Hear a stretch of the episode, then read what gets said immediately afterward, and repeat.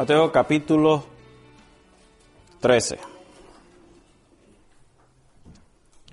Y, y hoy, simplemente por hoy, vamos a tomar el, el capítulo hasta el verso 23. Vamos a considerar del 1 al 23 para que tengamos eh, un contexto de todo lo que vamos a hablar, aunque ya ustedes saben de lo que voy a hablar, pero ah, para que esté en nuestras mentes eh, el contexto completo y no se nos eh, pierda nada. So, el capítulo 13 de Mateo, versos 1 al 23. Y así dice la palabra del Señor. Ese mismo día salió Jesús de la casa y se sentó a la orilla del mar. Y se congregaron junto a él grandes multitudes, por lo que subió a una barca y se sentó, y toda la multitud estaba de pie en la playa. Y les habló muchas cosas en parábolas, diciendo, He aquí el sembrador salió a sembrar. Y al sembrar, parte de la semilla cayó junto al camino, y vinieron las aves y se la comieron. Otra parte cayó en pedregales donde no había mucha tierra, y enseguida brotó porque no tenía profundidad de tierra. Pero cuando salió el sol, se quemó, y porque no tenía raíz, se secó. Otra parte cayó entre espinos, y los espinos crecieron y la ahogaron. Y otra parte cayó en la tierra buena y dio fruto, algunas semillas al ciento por uno, otra, otras a sesenta y otras a treinta. El que tiene oído, que oiga.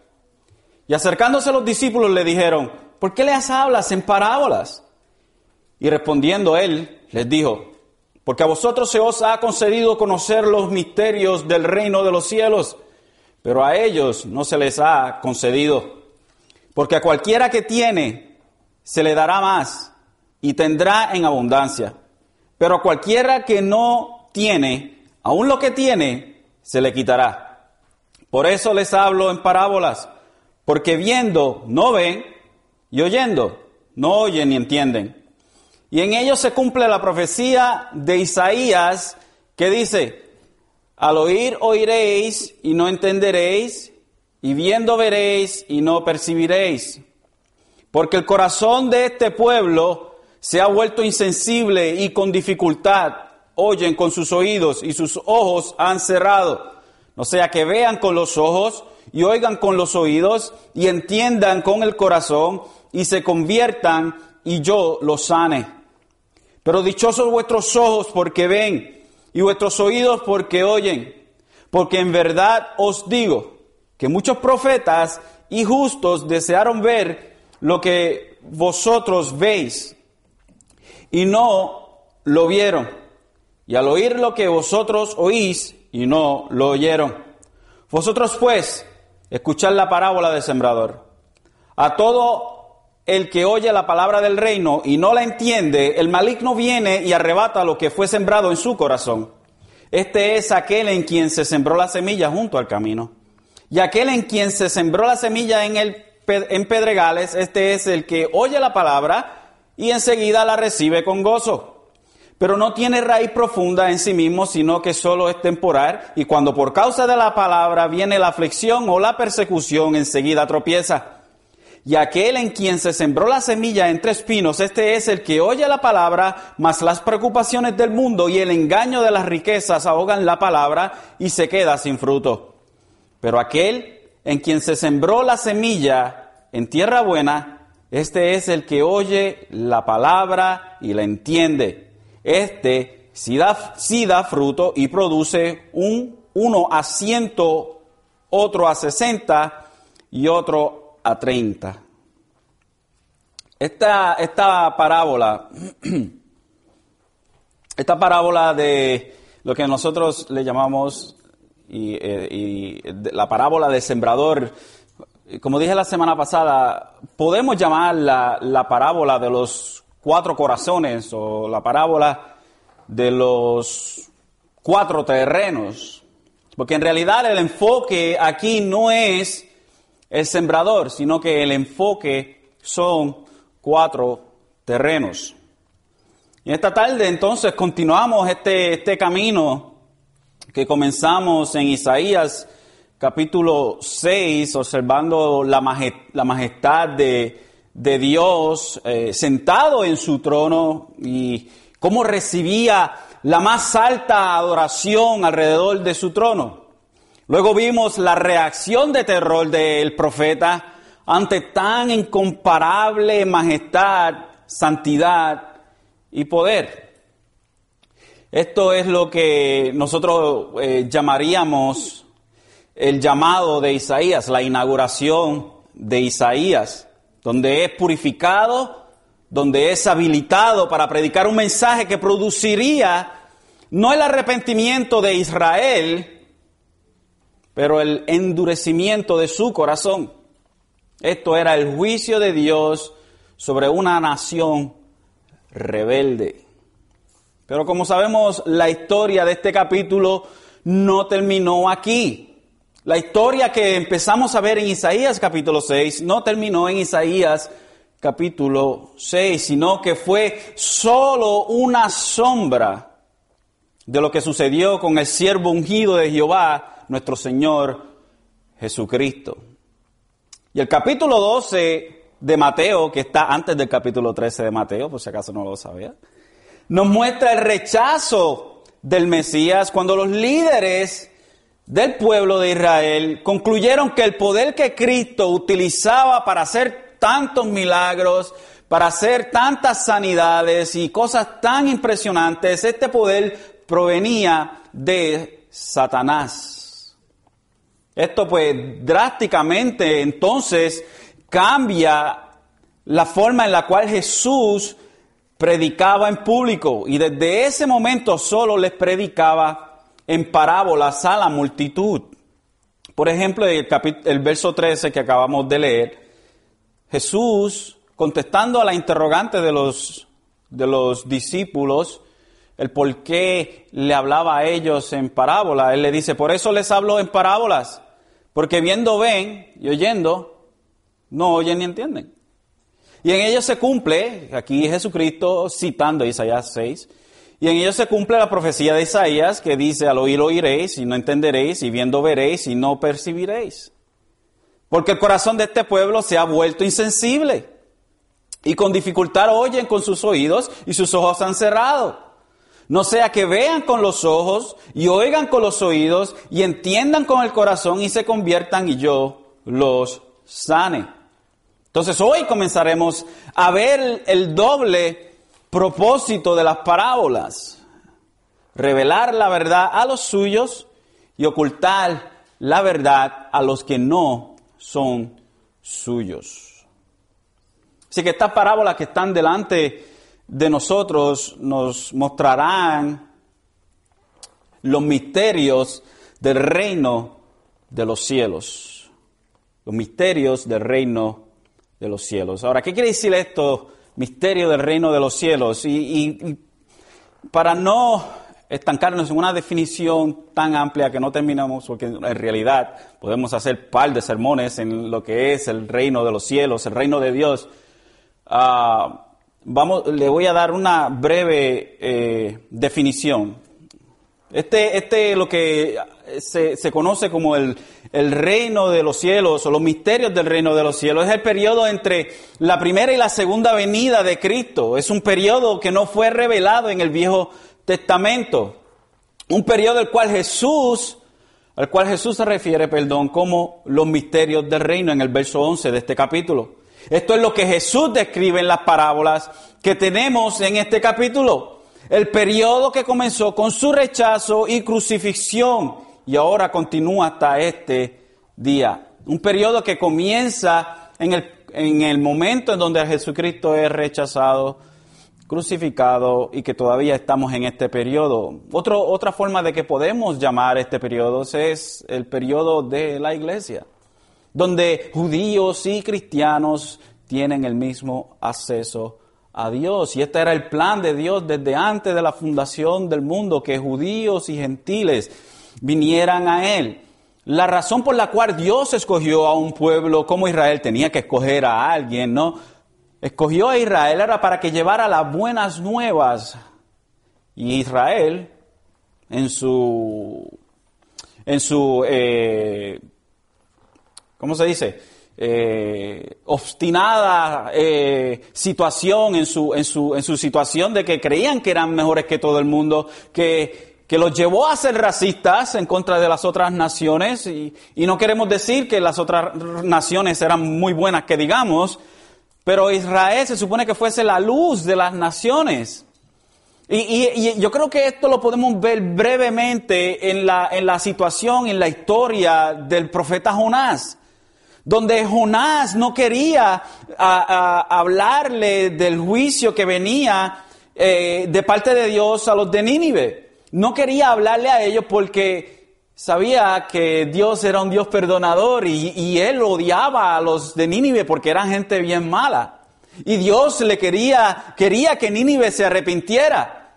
Y, Jonás, yo no quiero hablarle a esta gente porque yo sé que tú eres un Dios que perdona. Y si ellos se arrepienten, tú los vas a perdonar. Yo prefiero irme para otro lado, para Tarsis, allá, casi a España, para otro lado, y, en vez de ir a Nínive. Y, y el mensaje que, que, Israel tenía que reflejar y dar a las naciones era que había un solo Dios, un solo Dios que era la salvación. Israel falló en esto como nación. Como nación Israel nació. Ahora, tenemos que, categorizar Israel. Pablo dijo en, en, los romanos que todo Israel no es Israel. Todo Israel no es Israel. O sea, la nación de Israel es Israel, pero el verdadero Israel espiritual está dentro de esa nación y no son la mayoría. Al contrario, como, como vemos en el capítulo 6 de Isaías, son, son pocos, un remanente. No todo Israel era Israel. Pero como nación fallaron en llevar a cabo aquello que se supone que, hicieran. So que este reino que, en el cual nosotros podemos, eh, podemos ver no físicamente con nuestros ojos, es el reino de Jesucristo en nosotros. No está Jesucristo todavía reinando físicamente con, vara de, hierro, pero sí está reinando dentro de nosotros. Y nosotros somos los súbditos, los cuales, sus embajadores, los cuales predicamos este reino. Pero este reino físicamente todavía no se ha manifestado. Esperamos ese día de donde finalmente es lo que nosotros podíamos, pudiésemos llamar el, el, reino eh, mediatorio, de, donde Dios mm, eh, hace brega eh, a través de sus súbditos, a través de sus seguidores. Pero dentro de este reino hay verdaderos seguidores y hay falsos seguidores. Algo que, la palabra siempre nos ha presentado bien claro son aquellos que dicen que son, pero en realidad no son. Por eso es que podemos decir que todo Israel no es Israel y todo aquel que profesa ser cristiano no es cristiano. Hoy con la parábola del sembrador Jesús nos mostrará uno de los aspectos de este reino. Y siempre que hago una nota, digo que me hice una nota. nota. Esta nota es para mí, pero se voy a leer a ustedes. Tenemos que, que tener cuidado con nuestra interpretación de las palabras, parábolas. Y siempre que, que predico sobre las parábolas, siempre hago este warning. Tenemos que tener cuidado en la forma en que nosotros predicamos las parábolas.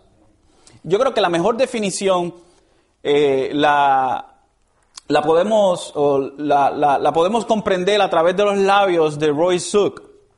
Eh, y esto es lo que escribió en la forma en la cual nosotros debemos, o perdón, no debemos interpretar las parábolas. Y va a ser un poco funny, pero eh, bear with me here. Dice Roy Suk, dice, buscar significados en cada detalle de las parábolas es convertirlas en alegorías. Una alegoría, como veremos más adelante en este capítulo, es una historia en la que cada elemento o casi todos los elementos tienen un significado. Un ejemplo bien conocido es la alegoría que, de Agustín de la palabra del buen samaritano. Este es Agustín tomó la palabra del buen samaritano y en vez de, interpretarla de la manera que debía ser, haber sido interpretada, empezó a alegorizarla, darle significado, significado a cada uno de los detalles de la parábola, lo cual no lo hacemos al menos que Jesucristo mismo sea el que le dé eh, significado a los detalles, como lo vemos en esta parábola que vamos a estar viendo hoy, la parábola del sembrador. Jesucristo explicó la parábola y nos dio el significado de cada detalle. Entonces, si Él fue el que le dio el significado a cada detalle de la parábola, entonces nosotros seguimos el, ejemplo que Él ha dado en estas parábolas, que Él mismo dio detalle. Pero no tenemos la libertad de atribuir eh, detalles a cualquier otra de las parábolas. El hombre, según eh, Agustín en la parábola de Samaritano, el hombre que cayó en manos de los ladrones es Adán. Jerusalén es el cielo y Jericó significa la mortalidad de los hombres. Los ladrones son el diablo y sus ángeles, los cuales despojarán al hombre de su inmortalidad. al golpearlo, lo persuadieron a pecar y dejándolo moribundo, y dejándolo moribundo, y el diablo y sus ángeles han dejado al hombre en un estado en el que tiene algún conocimiento de Dios, pero aún es oprimido por el pecado. El sacerdote representa la ley y el levita representa a los profetas. El buen samaritano es Cristo, quien al vendar las heridas del hombre trata de frenar el pecado. El aceite es la esperanza y el vino es un espíritu ferviente. El burro del hombre representa la encarnación de Jesús y el hombre, y el hombre siendo puesto sobre la cabalgadura representa su creencia en la encarnación de Cristo. El mesón es la iglesia. El día siguiente es una imagen de la resurrección del Señor. Los denarios pueden representar tanto a los preceptos de amor como a la vida actual y la venidera. El mesonero es el apóstol Pablo. Obviamente esto es un caso claro de eisegesis. En otras palabras, ¿qué, ¿qué, es eisegesis? Es atribuir a las escrituras algo que no está allí. Como pudimos ver, si yo leo la palabra, la palabra, la parábola del buen samaritano, jamás y nunca hubiese yo llegado a esa conclusión, ni usted tampoco. Ese es el problema de alegorizar las parábolas. El Señor nos dio a nosotros la parábola del sembrador y él mismo la interpretó por nosotros, así que nosotros no tenemos que atribuirle nada, nada más a lo que él ya ha interpretado. Así que la tomamos gramáticamente como fue escrita y nada más.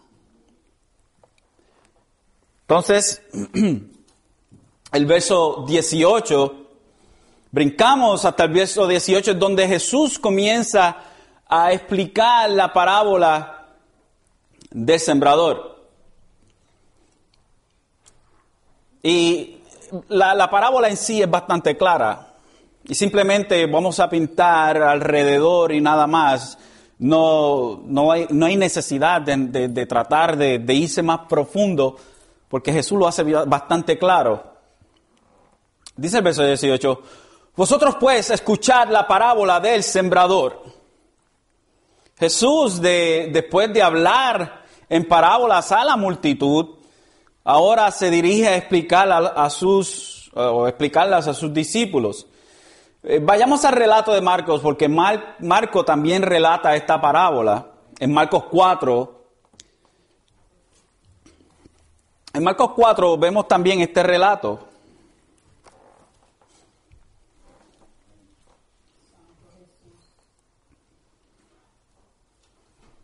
Y aquí vemos un poco más de la interactuación entre Jesús y los discípulos. Cuando Jesús terminó de, hablar las parábolas, ah, los discípulos vienen a él. Y el verso 10 dice de Marcos 4, cuando se quedó solo, sus seguidores junto con los doce le preguntaban sobre las parábolas. Aquí vemos a Marcos dándonos un poco más de detalle de lo que dio Mateo. Cuando se quedó solo, sus seguidores junto con los doce, o vemos algunos seguidores aparte de los doce discípulos, le preguntaban sobre las parábolas. Y les decía, a vosotros, nuevamente, os ha sido dado el misterio del reino de Dios, por lo que están pero a los que están afuera reciben todo en parábolas. So, a los seguidores de Jesucristo se le ha dado el misterio del reino de Dios. Y a los que están afuera, a los que no creen en Él, simplemente les habla en parábola. Tenemos que entender que una parábola no explicada es un enigma. O sea, cualquier persona puede darle la interpretación que quiera, porque en realidad no sabe lo que significa. ¿Por qué? Porque Jesús especialmente usaba eh, eh, retratos bien comunes para presentar sus parábolas. Y una parábola es algo que uno pone al lado de otra cosa para compararlo. Y en este caso Jesús utiliza algo bien común que cada uno de ellos conocía, que era lo que era el sembrar y el cosechar.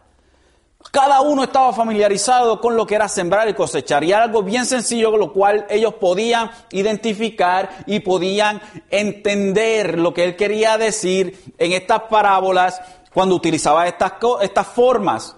Pero no podían entender el mensaje detrás de estas parábolas, al menos que Jesús las explicara.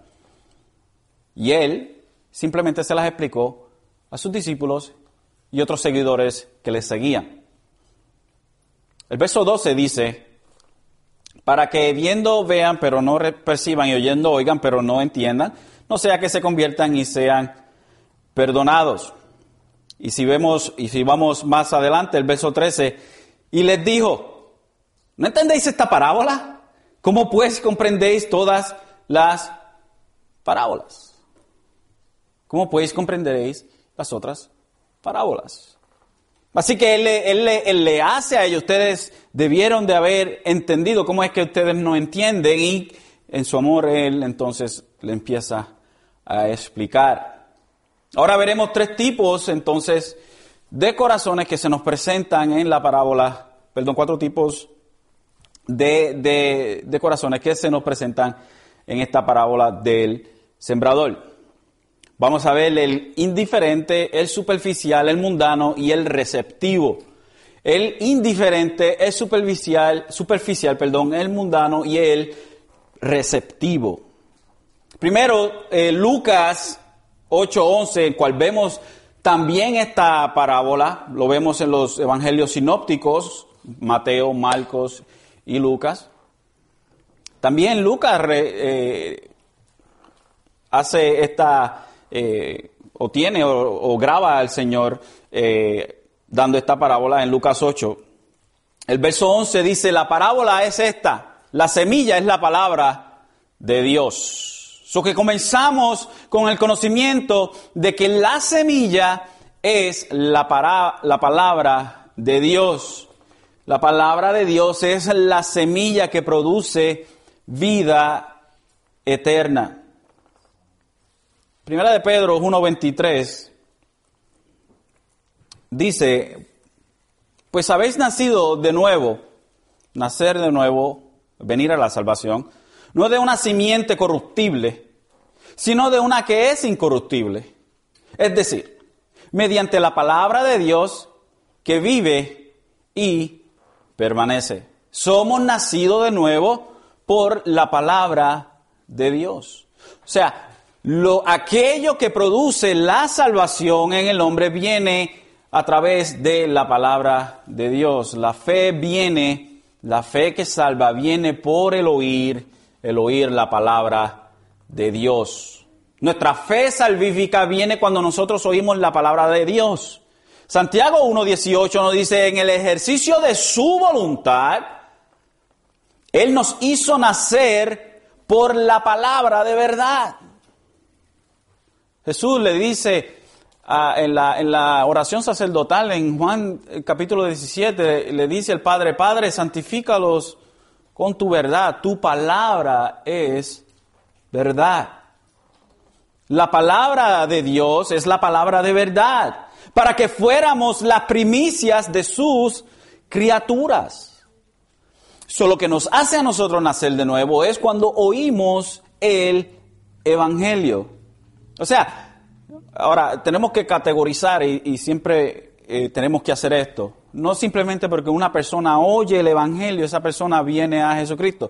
Tiene que haber un trabajo y esto es lo que vamos a ver aquí. El sembrador es todo aquel que predica el Evangelio. Toda aquella persona que predica el Evangelio es el sembrador. Nuestro trabajo no es de modificar la semilla, sino de que solo la regamos. O sea, simplemente, y no digo rega, la regamos en el sentido de que siempre estamos, este, como, yo creo que los mexicanos que usan esa expresión, chico, la regaste, eh, ah, eh, no en, ese, en esa idea, sino que regamos o la esparcimos. Ese es nuestro trabajo de esparcir la semilla, de tirar la semilla, ya que nosotros no somos los creadores de la semilla.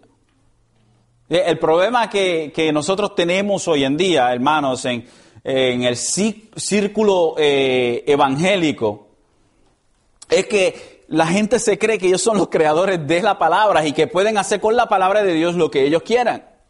Esto es un error garrafal por completo. Nosotros no nos inventamos el Evangelio, nosotros no nos inventamos lo que dice la palabra. La palabra de Dios tiene una fuente divina. Por ende, jamás y nunca puede ser replicada por el hombre, ni puede ser modificada por el hombre. Así que la palabra de Dios, sembrada en el corazón del hombre, que produce vida, es creada por Dios y no puede ser modificada por el hombre. No puede ser modificada por el hombre. No podemos hacerle cambio a la palabra que da vida, porque cuando hacemos cambio a la palabra que da vida, lo que estamos produciendo es muerte sobre muerte. Así que vemos, veamos entonces nuestro primer corazón o nuestro primer eh, terreno, que es el indiferente. El indiferente, se oye como la, el título de una canción, El indiferente o de una película. Um, el verso 19 dice, a todo el que oye la palabra, la palabra del reino y no la entiende, el maligno viene y arrebata lo que fue sembrado en su corazón. Este es aquel en quien se sembró la semilla junto al camino. estas personas tienen un, un terreno súper duro, es como tirar semilla en el cemento. esa es la idea. Es tirar semillas en, un cemento, en una, en una, superficie bien dura. Una superficie que no, no, no, no, no se puede sembrar algo, simplemente una superficie dura como tal. Estos, estas personas son, son aquellos que oyen y no entienden. Y no tienen ni ninguna clase de interés en entender tampoco. No oyen y no entienden y tampoco quieren entender. Y no hacen pretensiones al respecto. No entienden, no quieren entender y no les interesa el hecho de que no entienden ni quieren entender. so, estas personas oyen la palabra, la palabra del reino, que es el Evangelio, y este terreno duro no es fértil no es fértil. No puede llevar a cabo aquella, aquella, eh, o no tiene los ingredientes para poder crecer, no tiene las condiciones para poder crecer. Este terreno duro y la semilla, es duro y la semilla no penetra y por eso es fácil para el enemigo robarla. Un ejemplo de estas personas es, lo vemos en Proverbios 18.2, el proverbista dice, el necio no se deleita en la prudencia, sino solo en revelar su corazón, en revelar su corazón. Yo creo que Jesús también fue bastante claro, hablando en, en su diálogo con Nicodemo en Juan capítulo 3, diciendo, y este es el juicio. que la luz vino al mundo y los hombres amaron más las tinieblas que la luz, pues sus acciones eran malas. Cuando, la, cuando el mundo es alumbrado con, con, con la luz de las palabras, el mundo se esconde porque no quiere que sus pecados sean expuestos a la luz. Esta gente le encanta el pecado. No hace ninguna pretensión en salir de sus pecados. Son, aquellas personas que nosotros podríamos llamar los gnósticos o los ateos. Son personas que prefieren decir que no hay Dios antes de someterse a Dios. Y muchas historias de personas que supuestamente son ateos y en el momento de la muerte están llorando por Dios. Así que estas personas no es que no creen que hay Dios y están en absolutamente 100% que no hay un Dios. No, es que no quieren creer en Dios porque Dios es el juez de la humanidad, es el juez de la creación y como no se quieren someter al juez, prefieren mejor decir que no hay Dios. No hay Dios para estas personas. Aquí mismo en, Juan 3, uh, el verso 20 dice, porque todo el que hace lo malo odia la luz. They just hate it. Y no viene a la luz para que sus acciones no sean expuestas. Odian la luz. Es una palabra bastante fuerte. No es que la ignoran, no es que no le hacen caso o o, simplemente no prestan atención. La idea es que la odian, activamente la odian y no quieren tener nada que ver con la luz. Luego Jesús nos presenta otro terreno y es el terreno superficial. El terreno superficial en los versos 20 y 21. Dice, y aquel en quien se sembró la semilla en pedregales, este es el que oye la palabra y enseguida la recibe con gozo. La oye, la recibe y está gozoso. Tremendo. What's wrong with this guy? Pero Jesús nos dice entonces, pero no tiene raíz profunda en sí mismo, sino que solo es temporal. Y cuando por causa de la palabra viene la aflicción o la persecución, enseguida tropieza y cae. Fíjense qué interesante, la, última palabra que, usa aquí en, el español dice tropieza. No sé si la suya dice y cae, pero la mía dice cae, la, Biblia de las Américas. y cae es, es, es añadido por los traductores. En realidad termina en tropieza. Esa palabra tropieza en el original es scandalizo, de donde nosotros obtenemos la palabra escandalizar. O sea, esta persona enseguida se escandaliza cuando viene la persecución por la palabra. Es escandalizado, es un escándalo. Y no la voy a cantar. No piense que no voy a cantar esa canción. es un escándalo, un verdadero escándalo.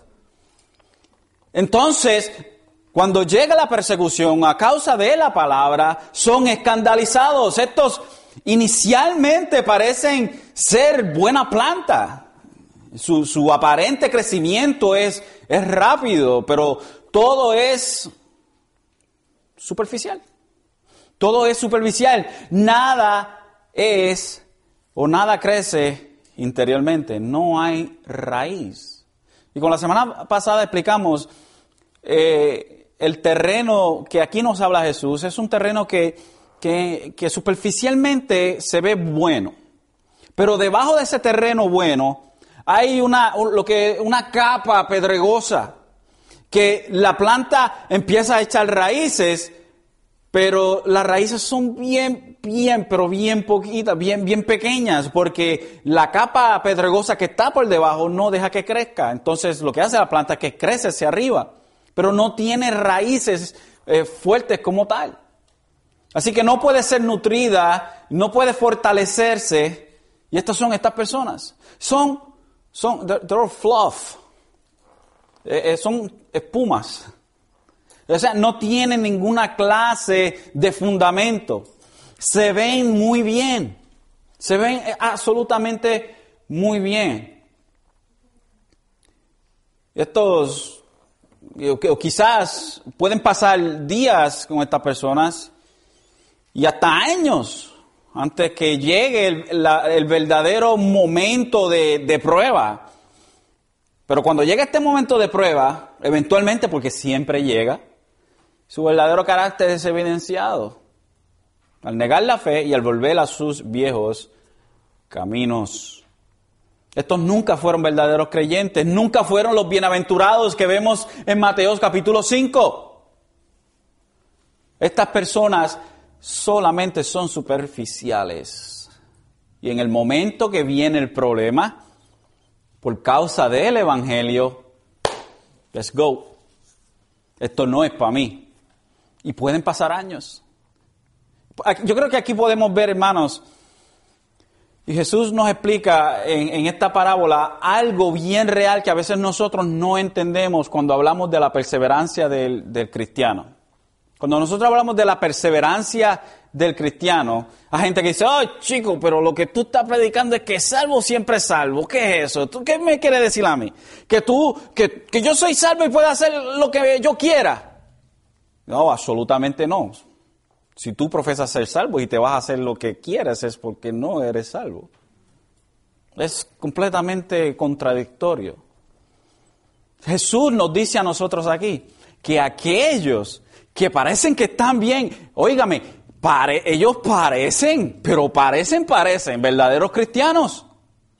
Pero cuando llega el momento y se van, ay, el hermanito se apartó, cayó de la gracia de Dios, Ay Dios, el diablo lo engañó. Ese muchacho, esa muchacha, ese matrimonio, esa familia, que estaban tan fuertes ahí hace 10 años atrás, ahora tú los ves, tú arrastrado por ahí. Esa gente son estos. Nunca tuvieron raíces. Todo era al exterior. Todo era capota y pintura. Y debajo estaba el mo, estaba podrido, tenía el chasis virado, le quedaban pocas millas al motor. No había nada de sustancia en estas personas. Y cuando llegó el momento de la verdad, ¿qué usted cree que va a pasar?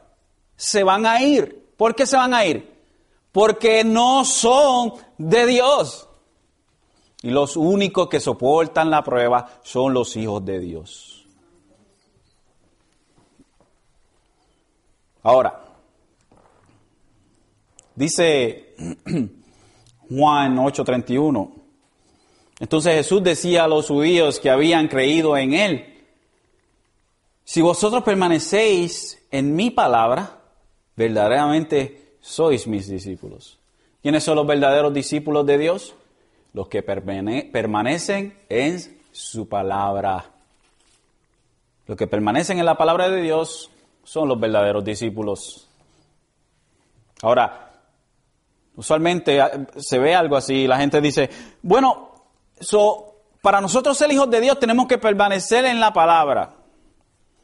No, es porque somos hijos de Dios, permanecemos en la palabra. Primera de Juan 2.19, y usted lo ha oído muchas veces anterior, salieron de nosotros, pero en realidad, ¿sabe qué? No eran de nosotros. Juan, ¿por qué no eran de nosotros? ¿Por qué se fueron esta gente? Bueno, porque si hubieran sido de nosotros, habrían permanecido con nosotros. Pero salieron de nosotros, o pero salieron, a fin de que se manifestara que no todos son de nosotros. Un juego de palabras que Juan hace aquí, pero es bien claro. Salieron de nosotros, pero en realidad no eran de nosotros. Porque si hubieran sido de nosotros, habrían permanecido con nosotros. Pero salieron a fin de que se manifestara que no todos son de nosotros. ¿Por qué se van esta gente? Porque se tiene que manifestar que no todo el que dice que es, lo es. So, esta gente son escandalizados cuando llega el momento de la prueba y cogen maleta en go.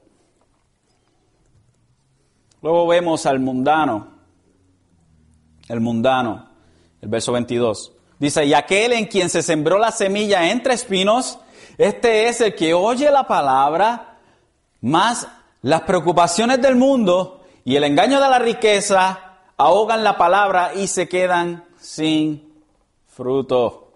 Estos también hacen profesiones superficiales y no hay un verdadero arrepentimiento, pero están enamorados del mundo y de todo lo que el mundo ofrece.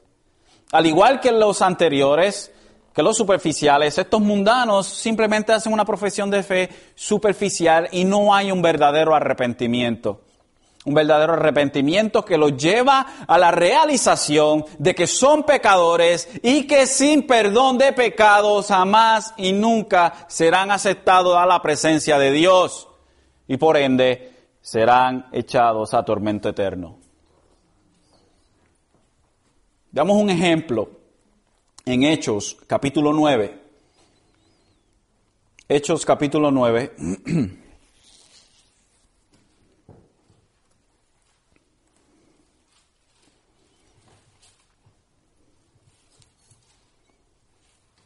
Vamos a ver el ejemplo.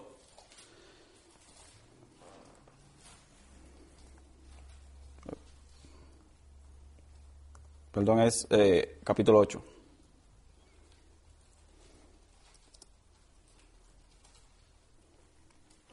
Hechos capítulo 8, versos 9 al 24.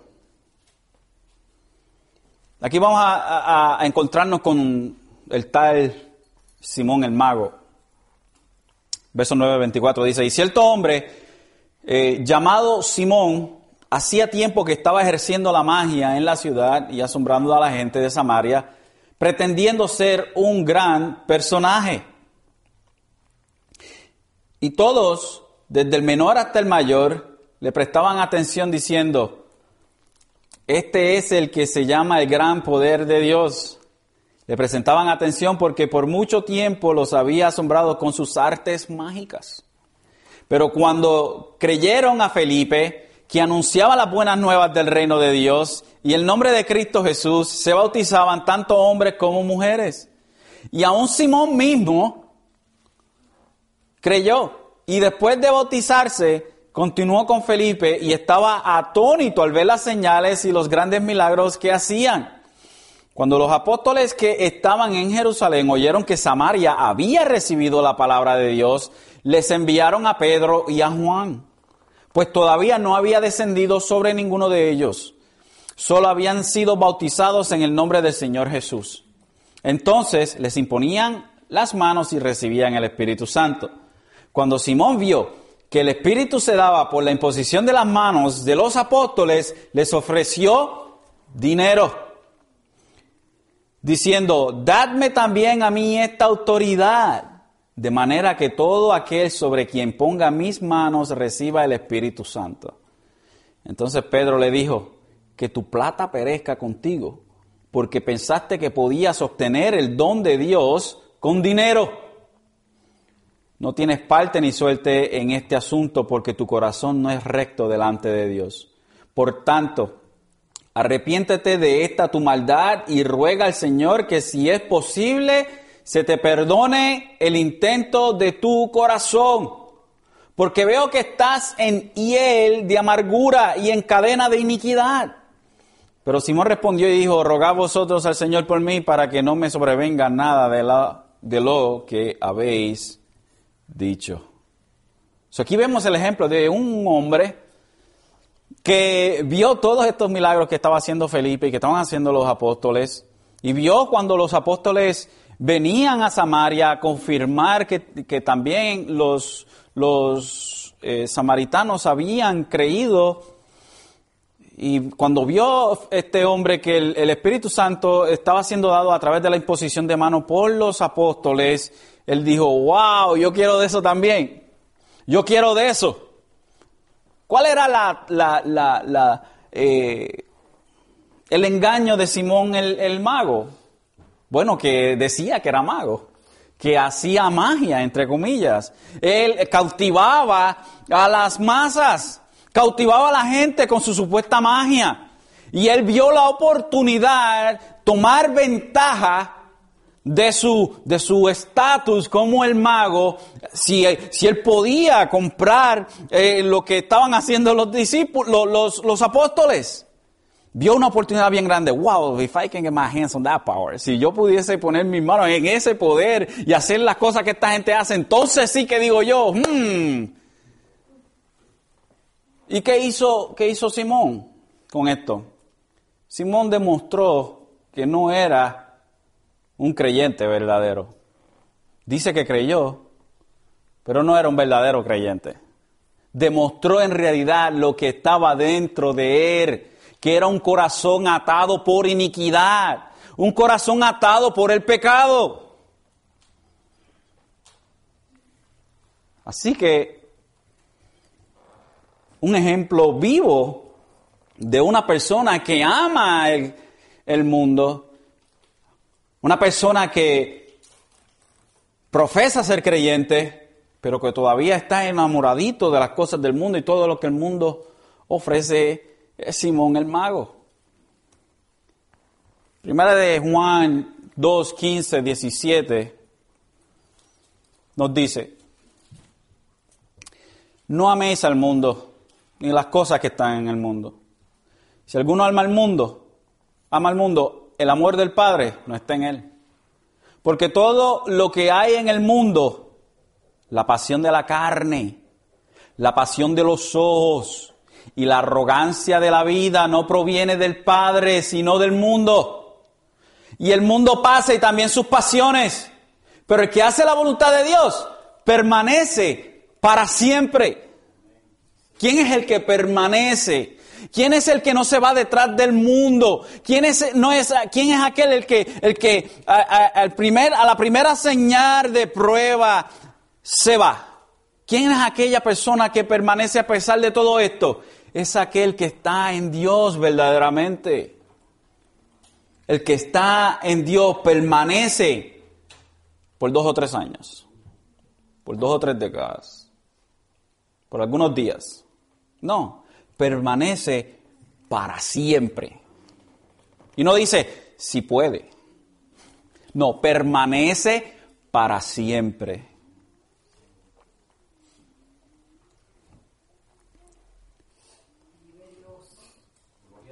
Ahora vemos el último terreno.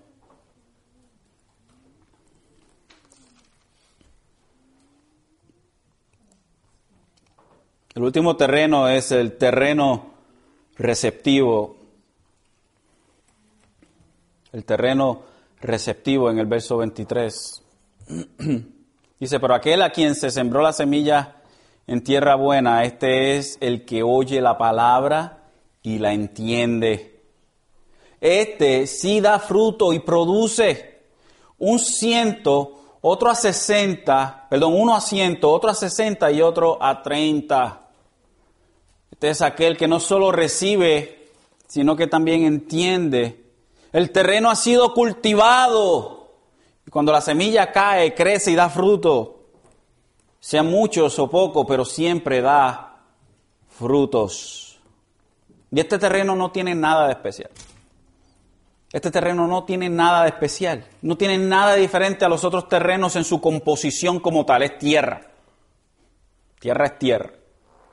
La diferencia es el trabajo de preparación del terreno. El terreno ha sido preparado para recibir la semilla. ¿Y sabes qué? El terreno no se puede preparar a sí mismo. Imagínese que usted vea la tierra preparándose para que la siembren. Imposible. Así que la preparación del terreno tiene que venir de una fuente fuera del terreno. No tiene nada de especial, simplemente el terreno fue preparado para recibir esta semilla, la semilla del Evangelio, que crece, que da frutos. Y lo interesante que Jesús hace aquí es que dice uno a ciento. O sea, ciento por ciento. Es, mire, si ellos tenían una, un retorno o una ganancia de un 8%, eso era mucho. Imagínense, 30, 60 o 100%. Todo cristiano, mi querido hermano, y con esto voy terminando, da fruto. Todo cristiano da fruto. No hay cristiano que no dé fruto. No es, no es un término bíblico. Un cristiano sin fruto no existe en la Biblia. El que no da fruto es porque no es cristiano. Todo cristiano da fruto, sea a 30, sea a 60, sea a 100, pero da fruto. ¿Cuánto fruto da? Depende de ese cristiano a cuánto se rinda lo que Dios exige de él. Porque quizás mis frutos no sean tan grandotes como los de otros. Pero estoy dando fruto. Todo cristiano, mi querido hermano, da fruto. ¿Quién es aquel que prepara el corazón? Bueno, ese es el Espíritu Santo, hermanos.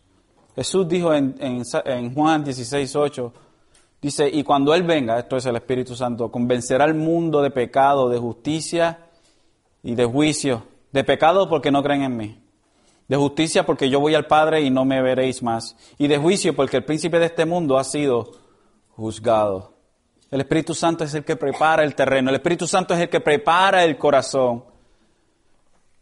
Juan 15, 2 al 5.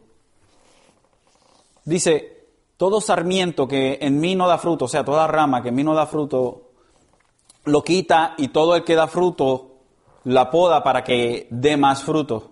Vosotros estáis limpios por la palabra que os he hablado. Permanecer en mí y yo en vosotros. Como el sarmiento no puede dar fruto por sí mismo si no permanece en la vid, así tampoco vosotros si no permanecéis en mí. Yo soy la vid, vosotros los sarmientos. El que permanece en mí y yo en él, ese da mucho fruto, porque separados de mí nada podéis hacer. ¿Por qué cristiano da fruto? Porque está unido a la vid, porque está unido a Jesucristo. Y de la vid fluye vida. Y automáticamente ese cristiano va a dar fruto. Es imposible que no dé fruto. Es imposible. La única rama que no da fruto en el árbol es la rama que está muerta. Es la rama que no pertenece al árbol. Así que nosotros, hermanos, damos fruto porque somos hijos de Dios. Y nuestro terreno fue cultivado por el Espíritu Santo para que pudiésemos recibir la palabra, para que no fuésemos como los el terreno mundano, no fuésemos como el, el terreno que simplemente profesaba y cuando venía la prueba, por ahí mismo se iba. O el terreno duro, que no quiere tener nada que ver con Dios. Déjeme decirle que algunos de nosotros éramos así, como ese primer terreno, en algún momento. No queríamos nada que tener que ver con Dios. Pero vino el Espíritu Santo con un pico y con una pala y empezó a trabajarnos, hermanos. Y lo hizo, hermanos. Y ahora podemos dar fruto porque Él, Él nos cultivó. Así que la parábola del sembrador es bien clara. ¿Y qué quiere decir entonces esta, esta parábola del sembrador? ¿Por qué está en esta parábola del reino de Jesucristo? Es que en el reino, en este reino que estamos viviendo, en este reino mediatorio, hermanos, se riega la parábola y hay algo, se riega la parábola, perdón, la palabra, se riega la, la palabra y algunos la aceptan y otros no. Ese es el reino mediatorio. Ese es en lo que estamos viviendo hoy en día. Ese es el reino, hermanos. En las semanas que, que siguen, vamos a estar viendo las otras parábolas que tienen que ver con el reino y cómo nos depictan o, nos pintan lo que es el reino, el reino de los cielos.